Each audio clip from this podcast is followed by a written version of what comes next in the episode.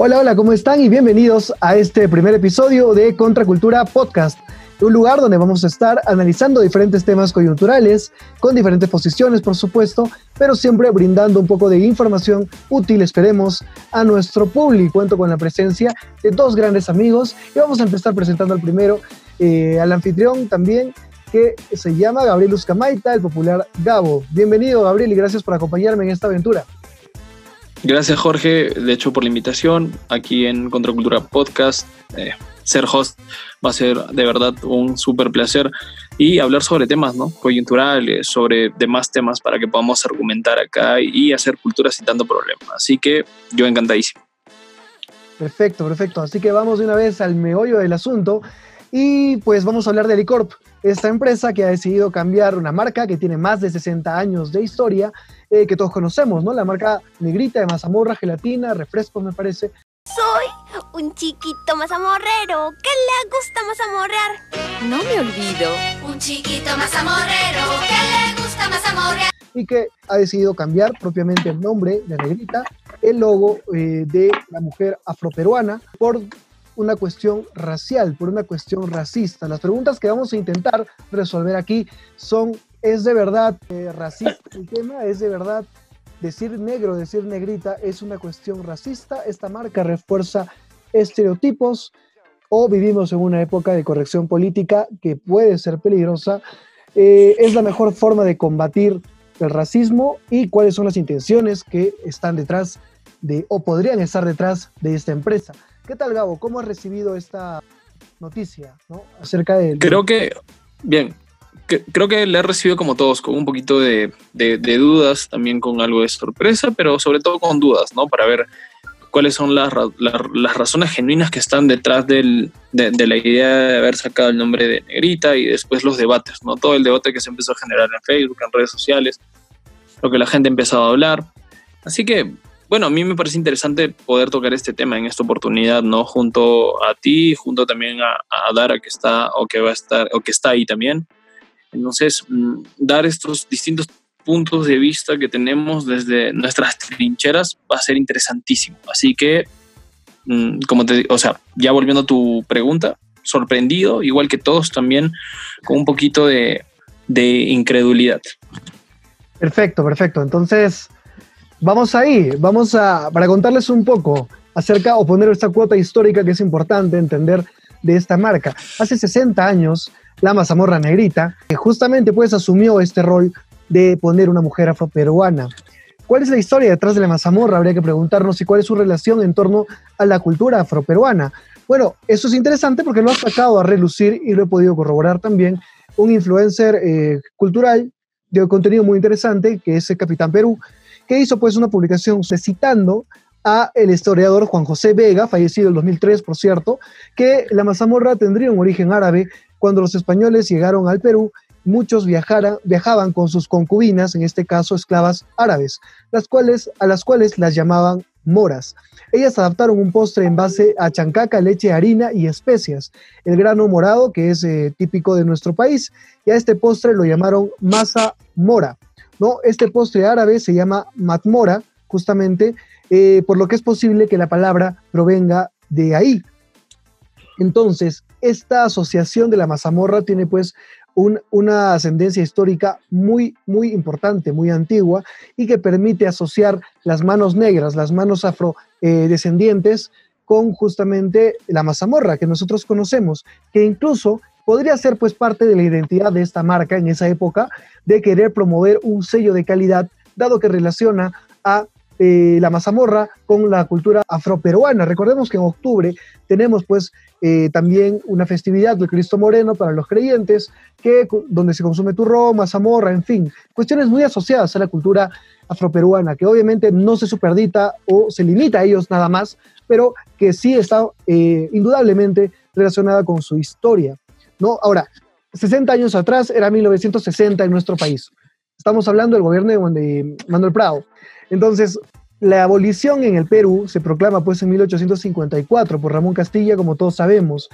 Muy distante a 1960, cuando ya la cuestión de esclavitud en el Perú había desaparecido.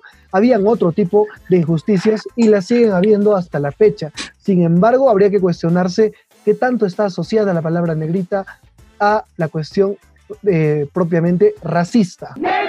Y me sentí negra. ¡Negra! Como ellos decían. ¿Qué opinas, buen Gabriel? Bueno, la verdad es que con este dato histórico que das, eh, relativamente sí. De hecho, el, el, origen o el génesis de dónde podría, de dónde podría prevenir eh, la, la, idea de la palabra la mazamorra, que no es tanto eh, una cuestión eh, precisamente o exclusivamente afro, afroperuana, sino abriendo la posibilidad de que pueda ser también algo, me dijiste del Medio Oriente, ¿no? Árabe. Sí, claro. ¡Uh, qué hermosas! Eres una mahatmasitas. Al tener esa, esa amplitud, esa, ese pequeño dato, nosotros podríamos empezar a eh, pensar y argumentar que, bueno, el, el, racismo en Perú probablemente ha estado ahí desde hace mucho tiempo, eh, ha estado camuflado quizás con algunos estereotipos que se han generado a partir de la venta de mazamorros, por eso poner a una persona eh, afroperuana, porque probablemente ellas eran las que mejor hacían las mazamorras, etcétera, pero que sin embargo puede denotar o puede traer a colación un problema. Como tal, la palabra negrita no sé si es peyorativa, sin embargo, como alguna vez yo también lo he pensado, creo que utilizar esa palabra en determinados contextos es, podría llegar a ser pe, peyorativa, ¿no? Entonces, yo soy de la idea de que, por ejemplo, tendríamos que analizar el, discurso, la idea de la palabra, siempre en el contexto en el cual se utiliza. ¿no? Creo que para una suerte de, campaña, para vender productos, eh, no es tan peyorativa como cuando lo utilizas en otro tipo de contextos, ¿no? Pero que sin embargo, quizás alguna, algún pedazo de la población, algún, algún, algún cierto grupo, se pueda sentir afectado, consciente e inconscientemente. Claro, y también pueda usar esta asociación de la mazamorra con la cultura afro, afroperuana, pueda usar esta asociación válida, pero de forma negativa, la pueda usar para insultar, para denigrar y para ejercer, pues efectivamente, eh, actos discriminatorios, lo cual es condenable, lo cual naturalmente nos ponemos en contra de todo ello, ¿no? Eh, mira, este es el tema del, de, del asunto, eh, lo que queremos discutir. La palabra negro por sí misma tiene condición peyorativa, sí, la palabra negro, eh, históricamente, eh, en 19, hablo del siglo XVIII, del siglo XVI incluso, donde ya existía la trata de esclavos, tenía pues esta condición peyorativa, se usaba para, eh, para segregar a los diferentes esclavos. Entonces, históricamente, claro que sí, pero recordemos que desde esa época hasta la fecha, hasta la abolición de la esclavitud en el mundo, ha cambiado mucho. Ha cambiado mucho también su connotación. Esto no lo digo yo, no es una opinión mía, lo escuché decir y lo voy a poner aquí en el apoyo del señor Marco Aurelio de Negri, lingüista y destacado intelectual además de nuestro país, ¿no? Qué mejor opinión para poder este, eh, redescubrir de repente los orígenes y la connotación de esta palabra. Y lo que él dice es que actualmente la connotación ya no se encuentra totalmente peyorativa. ¿Puede ser debatible? Sí, por supuesto. Varios autores han sostenido, y algunos con buenas razones, que, aunque esto también es discutible, bueno, pero han sostenido que ahora ya el término cholo no es despreciativo, ¿no? Eh, y que entonces se puede hablar de lo cholo, porque lo cholo es eh, una este, amortiguación de este carácter que lo antiguo tuvo y de agresivo el término, ¿no? Entonces ahora ya lo cholo, ¿no? Es como decir lo negro, ¿no? Entonces, este, lo negro, pues, que la negritud, ¿no? Ya no es lo mismo que el negro, ¿no? No, ya no. Pero la mayoría de expertos coinciden en que la cuestión de negro, es decir, negro, solamente por, eh, digamos, en un contexto amigable, podría ser, pues, este, no podría ser eh, de forma de repente racista, no debería ser un insulto por sí misma. ¿no? Eh, la persona que usa estas palabras para insultar, yo creo que fundamentalmente son el problema. Y voy a sustentar esto yéndome al Ministerio de Cultura en su zona de preguntas frecuentes, donde dice, ¿es racismo si me refiero a una persona como cholo o negro sin intención de insultarla o si le digo cariñosamente? Muchos me dirán, sí, por supuesto, sigue siendo racista y otros dirán, no, yo tengo amigos a los que le digo cholito, negrito y tal. La respuesta del Ministerio de Cultura es esta. Palabras como cholo o negro tienen carga peyorativa histórica y han sido utilizadas a lo largo de los años de forma negativa. Lo que no dicen es que también a lo largo de los años se ha usado de forma positiva, ojo con eso, como una manifestación de menosprecio a las personas afrodescendientes, a los pertenecientes a los pueblos indígenas y demás. Y dice que efectivamente, eh, sí, aunque sea cariñoso, debería sonar racista. Por lo cual eh, yo discrepo ampliamente y voy a aumentar más razones a lo que digo. Gabriel, todo, todo tuyo el micro. Mm, Bien, yo creo que concuerdo, ¿no? En parte con lo que dijo, con lo que dices que dijo de Negri. Al día de hoy, en una cuestión evolutiva, quizás un poquito menos peyorativa que antes. De hecho, también estamos, eh, hemos evolucionado, ¿no?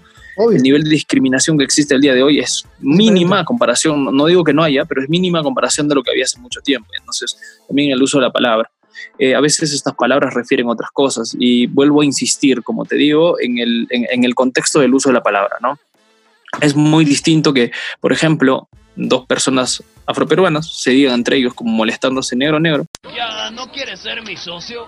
Ah, pues, eh, no, verás, ¿Es porque soy negro? o hasta incluso, por ejemplo, dos personas delante molestándose entre ellos de cholo a cholo, que a que, por ejemplo, una persona muy distinta, una persona con rasgos o con aires de superioridad que venga y que trate de utilizarlo y empiece a denigrar a esa persona utilizando la misma palabra, es distinta y es porque la palabra se, está utilizando en dos contextos diversos, ¿no?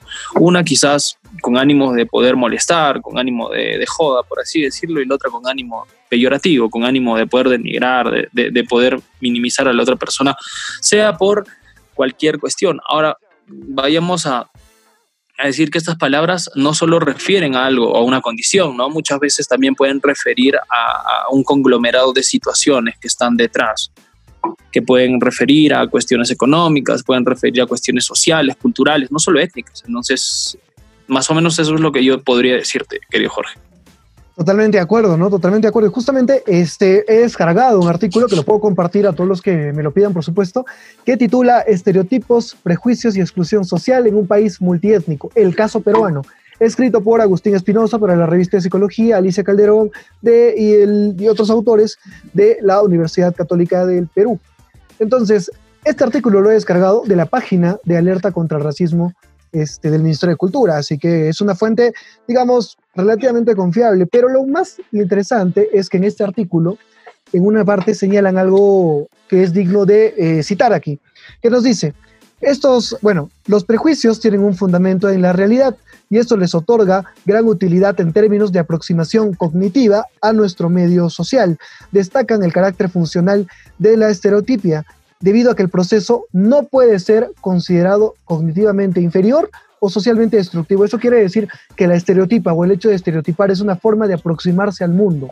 Nuestro cerebro constantemente termina haciendo patrones y estereotipos de cosas para poder tener una idea de lo que está a nuestro alrededor. Continúo con la cita y dice que eh, lo anterior no significa que algunos estereotipos sean generalizaciones sin fundamento que promueven el conflicto intergrupal. Tú eres el bueno, Carl. Tú sí que puedes volar. Ay, estoy harto de que den por sentado que soy bueno en el básquetbol solo porque soy negro. Llegó Carlos, llegó Carlos, el negro que sabe jugar básquetbol, el negro que sabe jugar básquetbol. Claro, que pueden ser los estereotipos usados de forma negativa. Así que diferenciemos algo. No condenemos todos los estereotipos. Nos permiten entender el mundo, pero sí se pueden usar eh, como cuestiones, este, con cuestiones discriminatorias, por supuesto.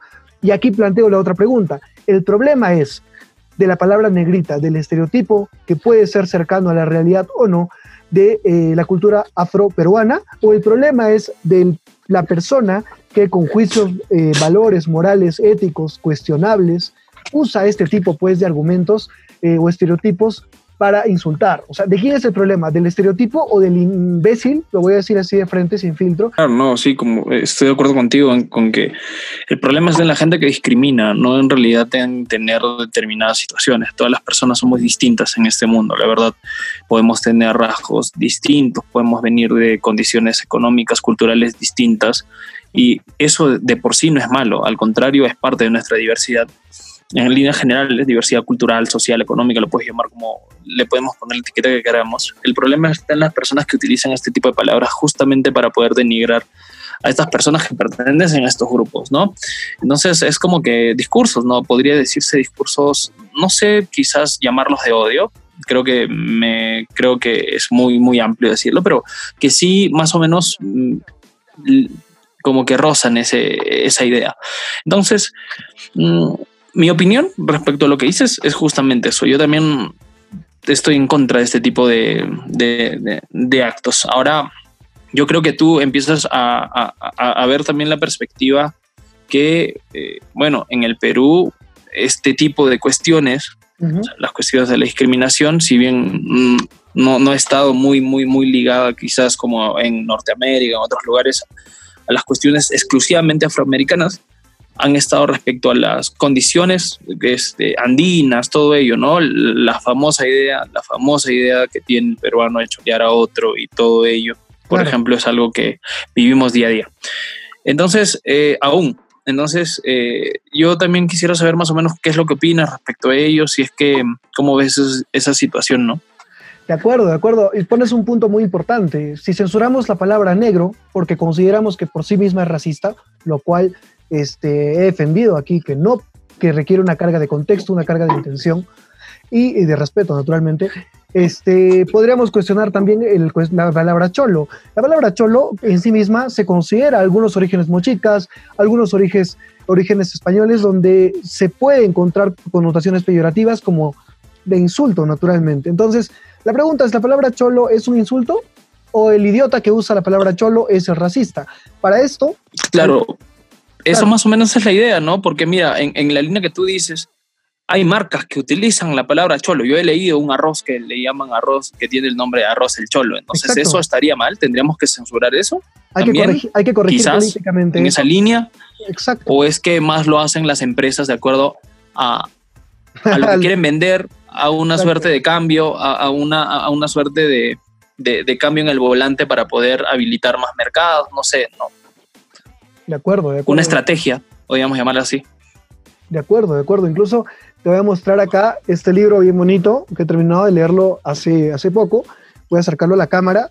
Eh, a ver si se ve. Aquí está, de Marco Avilés. ¿De dónde venimos? Ah, ¿de dónde venimos los cholos? Exactamente, ahí tenemos un perro peruano con sus crías y tal. Este libro es una... Marco Avilés es un periodista, escritor peruano destacadísimo, especialista en temas de racismo, eh, ojo, eh, que justamente abarca y pone de título, pues supuestamente un insulto para mucha gente, pero él abarca y dice, ¿es tan malo ser cholo? Aquí en la contratapa. Marco Avilés es un eh, cronista, cholo e inmigrante que emprende el camino de retorno a ese sector prosquito y mágico de donde vienen los cholos. Él busca, y acá esto cito, cuál es la maravilla de ser un cholo. Eso quiere decir que la connotación pues tiene aspectos positivos dentro del mismo término. ¿Qué, ¿Cuál es lo maravilloso de ser cholo? Entonces, estas teorías pues de que solamente la palabra cholo que está en el Ministerio de Cultura, que ellos creen que es racista, eh, se cae, pues, porque hay muchos expertos escriben libros hablando de lo cholo y lo bonito que es ser cholo, que seguramente tiene una carga histórica, por supuesto, pero que también constituye eh, la identidad de nosotros, de los peruanos. ¿Te acuerdas de la canción de Avanto Morales? Eh, cholo soy y no me compadezcas. ¿La censuramos? Claro. ¿La censuramos porque refuerza la imagen del cholo oprimido? ¿La debemos censurar? Tremenda canción, por favor, es, un recuerdo histórico de todo lo que hemos vivido y, y se sigue viviendo en algunas zonas, ¿no? No sé si es así, censuramos el himno, el, gran parte del estrofe del himno, como alguna vez lo hicieron, ¿no? De esto de largo tiempo, el, el peruano oprimido, la ominosa cadena, la, la ominosa cadena arrastró, claro. Entonces, eso también podría ser censurable. Bueno, es, es, un, es un debate abierto, la verdad, ¿no? Exacto. O sea, yo creería que... Sí, yo, yo, creería que es más problemas de personas, es, una, es, es, un problema más de educación y de cultura que, que, que, de hecho echarle la culpa a la diversidad que existe en el Perú, ¿no? Es tonto. Exactamente, ¿no? Y para esto voy a poner otro ejemplo y por favor ahí eh, saben que yo no soy creyente.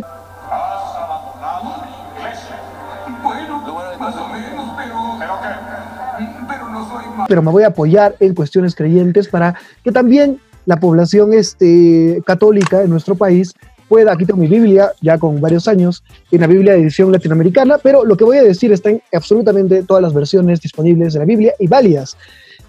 me refiero justamente al eh, libro del Éxodo del Antiguo Testamento, donde está eh, el, el capítulo 21, sí, el versículo, incluso desde el versículo 1, ¿no?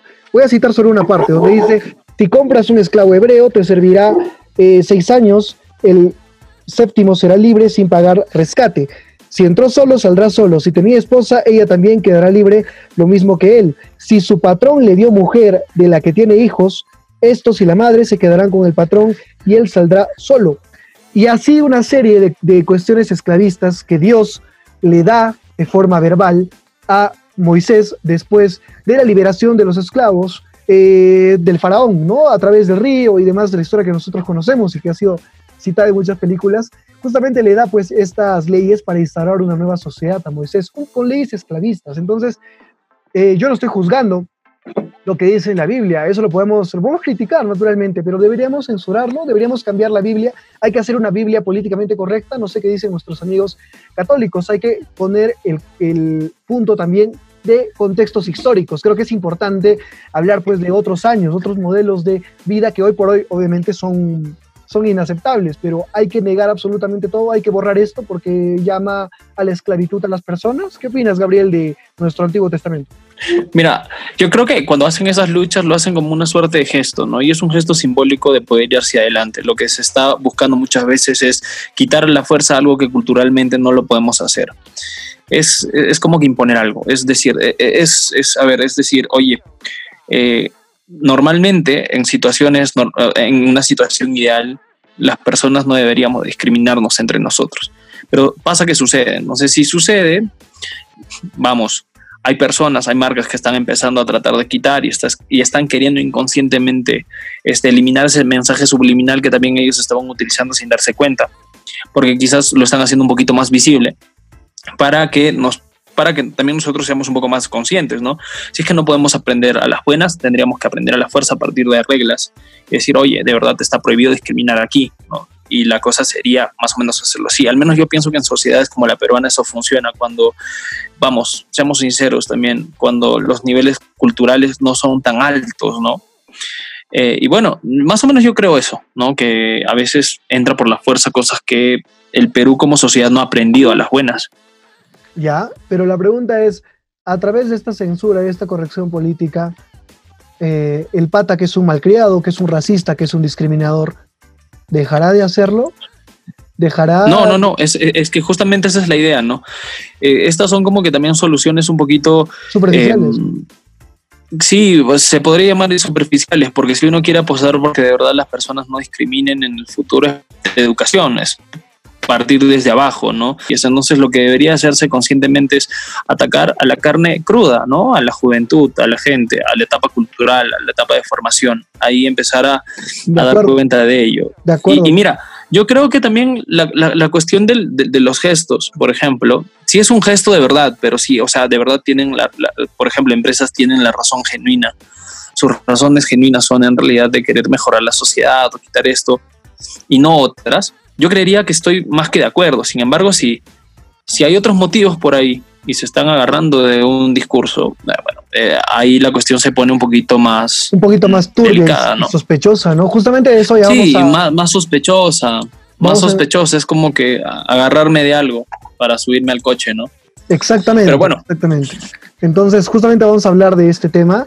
Este, para eso tengo una invitada que también es compañera de, de- de muchas, muchos proyectos.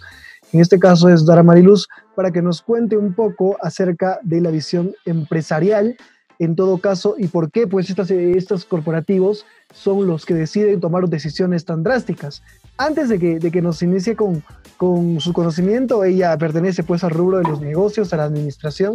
Solo quiero apuntar algo, que la empresa Licorp es perteneciente al grupo Romero, de la familia de Dionisio Romero, el mismo que, eh, que aportó pues 3.5 millones de dólares a la campaña de Keiko Fujimori. Entonces, creo que es un dato que naturalmente es importante conocerlo para poder tener un panorama más completo y poder también elaborar una idea acerca de qué intereses se encuentran en torno a las decisiones de empresas relacionadas con personajes cuestionables. Esto sigue siendo un aquelarre de capitalistas donde el dinero mal habido adquiere un barniz de virtud. Así que, Darita, el espacio es todo tuyo eh, para que nos puedas contar qué hay detrás de las empresas en este tipo de decisiones. Antes que nada, quiero responder a la pregunta, eh, ¿por qué una empresa decide cambiar la imagen de una marca? ¿Por qué lo hace? No solamente hablando en este caso de Alicor, sino en general. Pero para responder esta pregunta al final, es, es, necesario entender cómo nuestra sociedad, cómo es nuestro sistema económico, cómo es que las personas, organizaciones, empresas eh, estamos, eh, estamos enfocadas en un sistema. Eh, para ello voy a hablarles como un entorno en el cual las personas, organizaciones, empresas vivimos actualmente, que son entornos macroeconómicos y microeconómicos. Entonces, bueno, en general toda empresa tiene que responder a factores o elementos macroeconómicos, que es un concepto ¿no? relacionado con el marketing y la economía. Entonces, ¿cuáles son estos factores a los que responde? Son factores económicos, factores geográficos también, factores culturales, legales. Eh, entre estos, eh, específicamente hablando sobre factores socioculturales, vemos el tema de los valores, las tradiciones, ¿no? Porque una empresa debe responder a la necesidad y a los valores, cultura y tradición de, de donde esté operando frente a su sociedad. Entonces, partiendo desde este punto, eh, la decisión que toma Alicorp, técnicamente hablando, desde el, desde el lado empresarial, están haciendo un rebranding frente a una marca que ellos ya, que ellos ya de tiempo manejado, ¿no? Que en este caso es la negrita. Entonces, eh, negrita, pues no solamente hablamos de la mazamorra, sino hablamos de la gelatina, etcétera, porque si nos, si retrocedemos nuestra vida y los, la generación que ha visto el comercial sobre negrito y soy mazamorrero, es, hay un comercial súper interesante, bueno, que lo han estado difundiendo también. Eh, si, si retrocedemos a ello, pues esas personas lo van a adaptar con, con, ese, con ese concepto, ¿no? De que soy, mm, soy negrito, mazamorrero, entonces tiene, una, un, tiene un aspecto mucho más humano, ¿no? La marca es más humana, se caracteriza por un niño, porque es delicioso. Cuando hablamos de este, concepto, ya es que la marca se está posicionando dentro de nuestro consumo diario, ¿no? Ya la marca, el producto es masivo y lo consumimos, es parte ya de nuestra vida cotidiana, de nuestros alimentos. Y, pues como tal, la licor es una empresa que ya, que ya se ha asumido todo este sector, ¿no? De, eh, de necesidades básicas sobre todo. Y bueno, hablando sobre esto, eh, el concepto de branding es justamente la gestión inteligente, creativa, que, aplica una organización y de forma estratégica para que un producto o un servicio pueda ser posicionado o pueda, pueda, tener, eh, pueda tener cambios, ¿no? Entonces, es tener un aspecto creativo en la imagen, ya sea tangible o intangiblemente. Eh, cuando una empresa decide cambiar, eh, una, una, imagen, decide cambiar una marca en aspectos ya sea como logotipos, imágenes, formas, colores, eh, básicamente lo hace porque, mm, porque quiere, quiere dar otro concepto, ¿no? ya sea tangible o intangiblemente. Eh, entonces, con esto también quiero llegar a que bueno, la empresa Licor anunció en sus plataformas lo siguiente, y lo voy a, lo voy a leer porque ellos fueron súper claros y a veces los medios de comunicación los, lo distorsionan, ¿no? Cambian cosas y generan debates, etcétera, porque también los medios eh, necesitan generar a veces polémica, ¿no? En cierto aspecto. Entonces, eh, bueno, la empresa en realidad, ellos afirmaron que la forma en la que las sociedades abordan la diversidad y el racismo ha ido evolucionando a lo, a lo largo del tiempo. También comentaron que como resultado de este proceso de cambio y avance, eh, hemos abierto los ojos, eh, lo que simbolizan las marcas e imágenes que llevan, ¿no? También eh, este, somos más conscientes de que se consolidan estereotipos y que esperamos superarlos. Y bueno, en realidad esto es lo que dice exactamente Alicor cuando, cuando pronunció su cambio, ¿no? Cuando anunció su cambio. Y también hay una Detrás de todo esto, obviamente que hay un plan estratégico, hay todo, hay todo que, bueno, hay detrás motivos y objetivos por el cual decide hacer este cambio. Y yo los he resumido en tres aspectos súper importantes. El primero es que eh, decide hacerlo porque, porque el producto sufre deterioro, ¿no? Pero en este caso yo creo que no ese es el motivo, porque solamente aplica un cambio cuando hay problemas legales o acusaciones legales o un deterioro del producto, lo que considero que no es en este caso. Como segundo es superar estereotipos y prejuicios. Esta estrategia sí es la que ha usado Alicor, ¿no? Este motivo que es eh, superar prejuicios y estereotipos porque quieren, porque la misma empresa dijo lo siguiente, ¿no? Que van a realizar jornadas de escucha con representantes de diversas comunidades para entender mejor su historia y preocupaciones actuales. La empresa quiere ponerse desde una forma más humana y escuchar a estas comunidades mediante una estrategia de co-creación de innovación. Quiere decir que si yo escucho a, mi, a mi, gente, si escucho a, a mi país, a las personas y también junto a profesionales o expertos de innovación creamos un concepto diferente. Lo que quiero llegar con esto es que el tercer motivo puede ser eh, la ampliación de mercados nuevos, que es otro, otro de los motivos por el cual una organización, una empresa decide cambiar, ¿no? Una imagen, un producto. Eso quiere decir, si yo cambio esto, puedo asumir de que voy a incursionarme en nuevos mercados, ya sea como países, como ciudades X o como otras culturas. ¿Y qué va a pasar desde, bueno, desde mi opinión? Yo sí estoy de acuerdo de que hayan hecho esto porque ha generado, eh, porque va a generar una lección tanto para la empresa como para la sociedad. Pero desde el punto de vista de que como unidad económica, de seguro va a generar una, un tráfico ¿no? de, de, economía, este, empleos que van a surgir a, raíz de toda esa decisión. Uno, porque, porque tienen un plan desde, en agosto lanzar una convocatoria o una iniciativa para que se haga esta co-creación de innovación, ¿no? Entonces, desde ese punto de vista, la empresa también se va a dar cuenta de cuán cerca estuvo a entender eh, sobre los prejuicios y sobre todo estos estereotipos, ¿no? Entonces, ese, ese es mi punto de vista en realidad. El mismo hecho de sacar el concepto negrita ha generado gran polémica.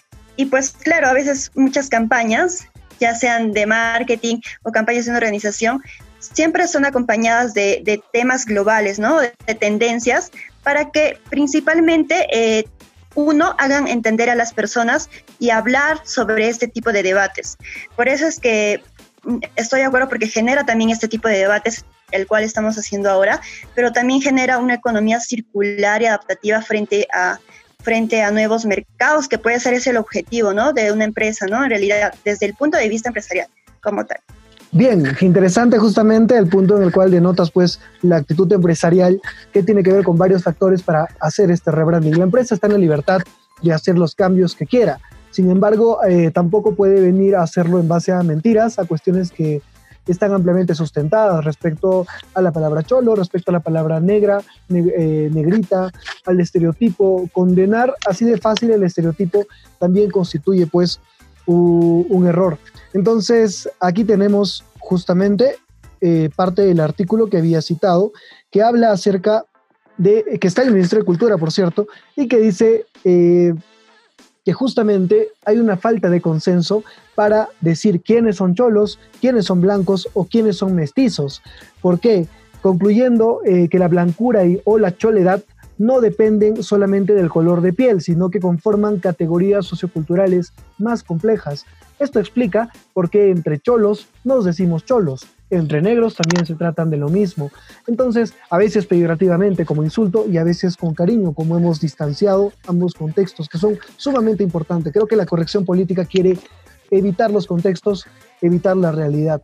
Entonces, justamente eh, eso es importante aclarar que no depende solamente de la raza, de la cuestión racial, hay cuestiones más profundas, más abiertas y más complejas. Por eso es que en nuestro país el racismo también tiene una condición muy particular. Negra, negra, negra,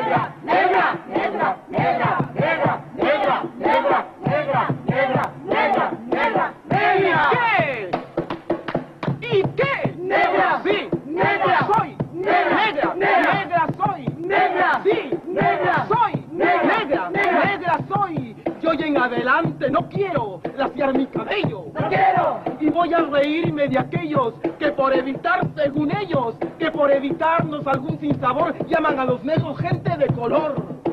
¿Y de qué color? Negro. ¿Y qué lindo suena? Negro. ¿Y qué ritmo tiene? Negro, negro, negro,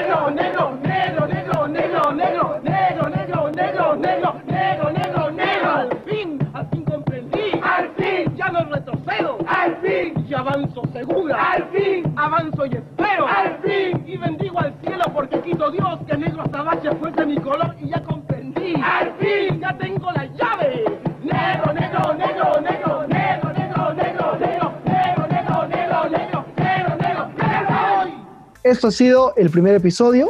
Yo les invito, por favor, a que si nos escuchan en Spotify, vamos a estar cada semana y que pueden darnos en seguir para que les notifique cuando tengamos un nuevo episodio. También nos encuentran en YouTube, así que denle suscribirse al canal, activar la campanita y naturalmente en Facebook, donde también nos encontramos como Contracultura Perú donde podemos encontrar un episodio semanal o quizás más, de acuerdo a lo que, a lo que acontezca, para que podamos este, debatir estos temas y etiqueten a sus amigos, compartan esta información para que podamos llegar a más personas, poder entrar en un debate sano, alturado y que por favor dejen sus comentarios inclusivos y todos son bienvenidos aquí, no hay ningún problema.